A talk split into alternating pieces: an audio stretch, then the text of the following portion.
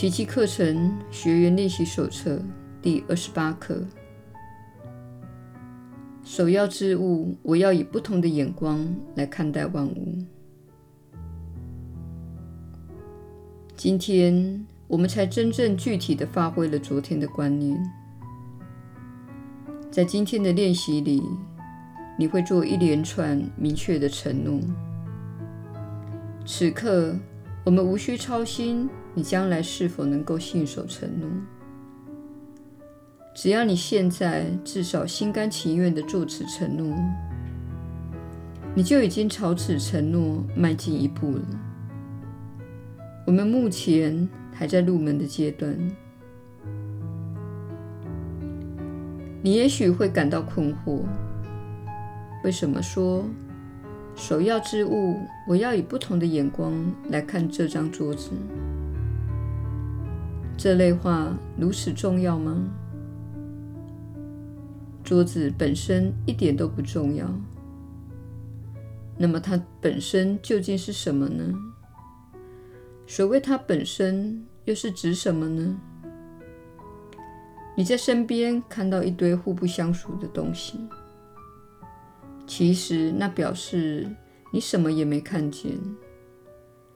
你不是看得见，就是看不见。你若能以不同的眼光看见一样东西，你就能以不同的眼光看见所有的东西。你在其中一物看到的光明，正是你在所有事物上看到的同一光明。当你说“首要之物，我要以不同的眼光来看这张桌子”，表示你已经承诺要撤回你对桌子先入为主的观念，并把你的心向它的真相及目的开放。你不再根据过去的印象来界定它，你开始探问它是什么，而非告诉他它是什么。你不再将它的意义锁于你对桌子的那一点经验里，你也不再将它的目的限于你个人的小小想法了。你通常不会反问自己。已经界定明确的东西，而这些练习的目的乃是提出问题，且接受答案。就在说出首要之物，我要以不同的眼光来看这张桌子之际，你亲口承诺自己要去看。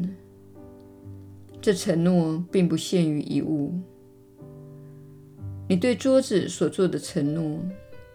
同样适用于其他东西上，毫无差别。实际上，只要你肯撤回你对桌子的所有观点，以完全开放的心去面对它，仅由那张桌子，你就可以获得慧见。它会显示给你一些东西，某种美妙、洁净。且具有无限价值以及充满幸福与希望的东西，它的真正目的全藏在你对它先入为主的观点底下。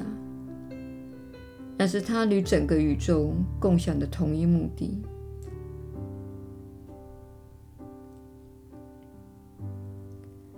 今天的练习虽然只采取一张桌子。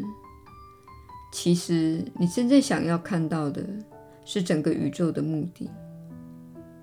你该以同样的诉求来对待练习中的每一题材，这等于是一种承诺。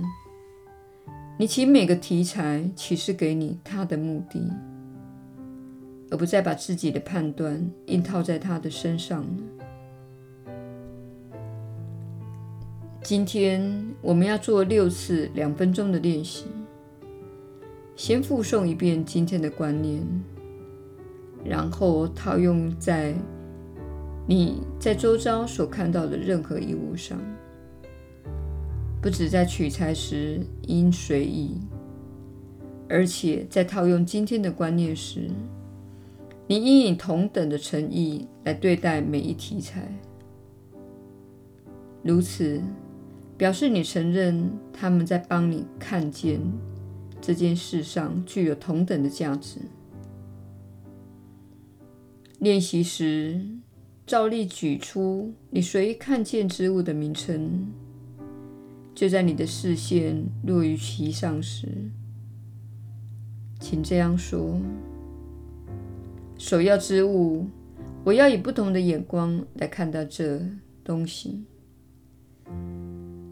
每次练习都应该缓慢地进行，并且越用心越好，不要急。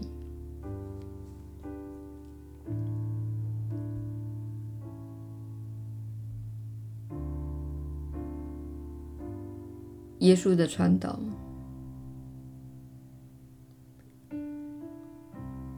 你确实是有福之人，我是你所知的耶稣。这确实是非常强而有力的一刻。你愿意透过我们一起练习来转变你看待万物的眼光。同样的，你可能会有一些恐惧升起。我们请你参考昨天那一刻的传讯，并向你再次保证。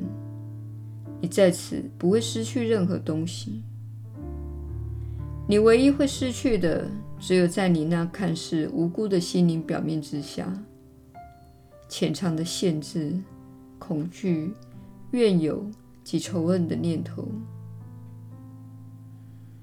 我们并没有责怪你是不好的人，我们只是告诉你，你只知道自己意识的某个部分。而你只允许这部分的意识在自己生活的社会中探索。举例而言，当你小的时候，你因为生气而被父母惩罚，于是你开始不去碰触这部分的意识，你把它压抑下去，因为这是不被接受的。如果你允许这部分的意识浮现，你就会失去爱。在你们的社会中，一个两岁的孩子可能生气地说：“我不要吃豌豆。”结果遭到无情的惩罚。很多人不记得这段经历，有些人可能会记得。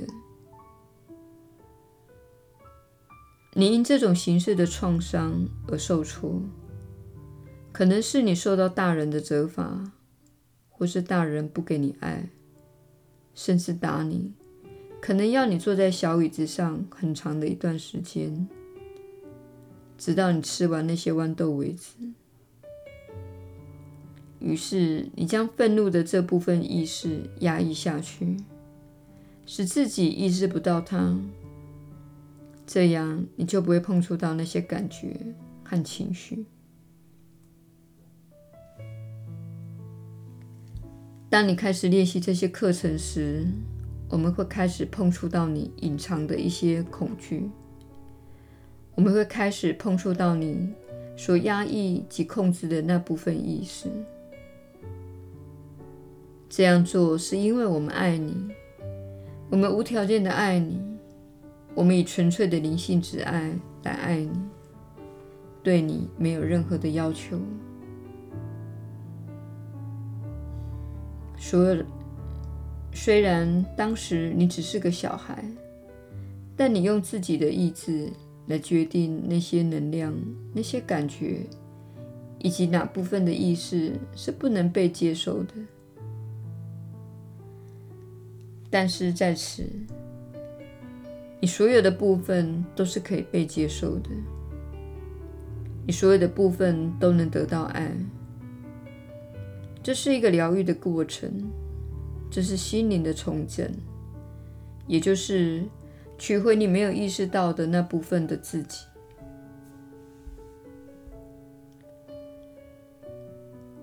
现在这些课程的练习不会跟你一起回顾你的创伤，这是没有必要的。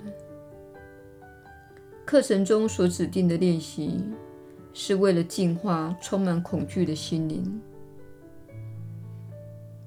你们社会有个失调的部分，就是不断的反复回顾那些创伤，不断反复的把那些感觉带到当下，想要以此方式来疗愈创伤。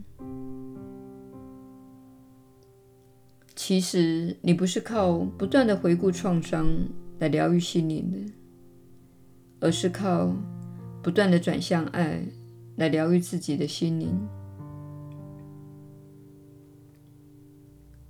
过去那种思维模式、恐惧和梦魇会逐渐的消失，只要你不再喂养他们，因为你不再着眼于他们，你着眼于爱，你着眼于真理，因此爱与真理会成为最终充满你心中之物。这就是我们在此所做的事。我是你所知的耶稣。我们明天再续。